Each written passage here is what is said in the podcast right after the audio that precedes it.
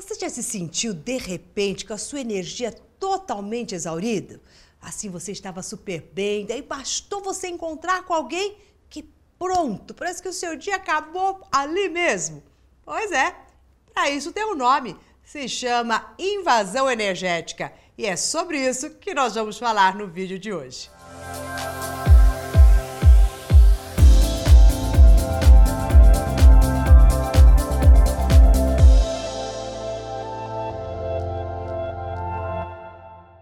Sou Mauro de Albanese e hoje você vai saber identificar exatamente quando é que as pessoas estão ali meio que te vampirizando. E quando eu uso essa palavra vampirizando é porque é bem por aí mesmo.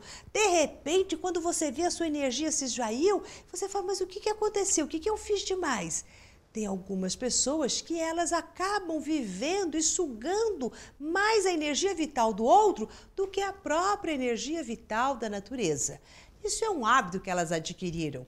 Mas para que isso aconteça, elas acabam tendo que usar algumas artimanhas e de uma forma, é claro, totalmente inconsciente. Mas eu quero que você se torne muito consciente e perceba exatamente o que, que acontece tanto com o outro quanto com você, para que você não se deixe ser invadido.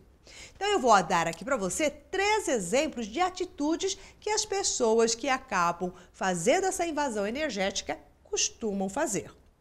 A primeira delas, elas falam demais. Sabe aquelas pessoas que falam, falam, falam, falam, falam, elas não conseguem nem ouvir. A hora que você tenta falar alguma coisa, ela já, já muda de um outro assunto. E quando você vê aquilo ali, vai sendo sugado, porque elas estão falando e sugando a sua energia.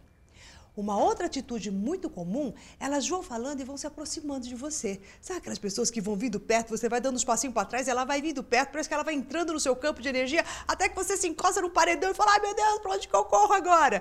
Então também são pessoas que elas vão meio que sugando a sua energia e precisando entrar no seu campo de energia para se fazerem ouvidas, sentidas e tudo mais. E tem uma terceira atitude que elas tomam, que é essa eu quero que você preste muita atenção, porque é muito comum. Elas mal te cumprimentam, elas já vêm com cobrança. E aí, você fez isso? Você me ligou? Você não me ligou? E aquilo que eu te pedi? E quando a gente é cobrado, o que, que acontece? Nós saímos do nosso eixo. É como se você falasse, nossa, me senti em culpa, não, não liguei, não fiz. E neste momento em que você começa a criar dúvidas internas, você abre um espaço. E quando você abre esse espaço, e essas pessoas aproveitam justamente este momento em que você se fragilizou e brucutum, roubam a sua energia.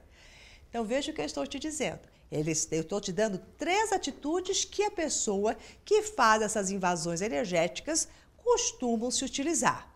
Agora você vai entender o que é que você precisa fazer para que isto não ocorra com você. O outro pode querer te invadir energeticamente, pode querer sugar a sua energia, mas se você estiver fechado em você, isto não vai acontecer. Então veja, todas as artimanhas da pessoa que quer tirar a sua energia e te invadir é sempre usando qualquer estratégia para te desestabilizar, para que você saia do seu centramento, do seu próprio eixo. Então, o que é que você tem que fazer? Se manter neste eixo. Quando a pessoa começar a falar, falar, falar, falar demais, ao invés de você ir fazendo isso aqui, ó, né, você fala, opa, Volta a atenção para você, rebate, começa a interrompê-lo, a falar. Não fique horas a fio ouvindo uma única pessoa falar, a não ser que você esteja assistindo uma palestra, qualquer coisa assim, porque daí é outra, outra coisa. Agora, na relação, comece você também a colocar os seus argumentos, os seus pensamentos. Vai ser sempre interrompido? Não tem problema. Quanto mais você interrompe, mais força você vai trazendo, até que a pessoa vai desistir e vai procurar outras pessoas. Outra, se a pessoa começa a se aproximar do seu corpo físico, você coloca uma barreira, põe um pé na frente e fala: opa, faz daqui para ali porque eu tenho um pouco de asfixia. Fale claramente que a pessoa vai entender, porque ela sabe, lá no inconsciente, no consciente dela, o que ela está fazendo. E quando ela começar a te cobrar, nossa, você não fez isso, não fez, não fez, aquilo, ao invés de você ficar, ai, fiz ou não fiz, eu falo, oh, para de me cobrar, você mal chegou e já está aí me enchendo de um monte de perguntas. então você também começa a trazer a sua potência para si e com isso os tentáculos de energia que o outro vai querer invadir o seu campo vão shum, perder a força. Você se mantém vital e o outro vai procurar uma outra presa. Mas dessa forma você vai se mantendo equilibrado na sua energia, no seu tônus vital. Então, não importa quais os mecanismos que as pessoas que têm o hábito de invadir a energia do outro venham a fazer. O importante é você saber como se defender delas. E também, se você se enquadrou do outro lado, aquelas que tendem a, a invadir, saiba que isso não é nada bom para você também. Porque quando você tira a energia de uma outra pessoa, essa energia, ao entrar no seu campo, pode no primeiro momento parecer que você está mais vital, mas não está. Nós devemos nos abastecer com a energia universal na nossa verticalidade e não na horizontalidade, roubando o de um e do outro. A energia do outro é bom para o outro. Uma vez que você tira e põe no seu campo de energia, pode provocar sérias doenças também.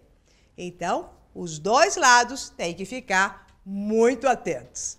Bom, se você gostou da dica de hoje, compartilhe com seus amigos. E se você ainda não faz parte do nosso coach semanal, está na hora de se inscrever.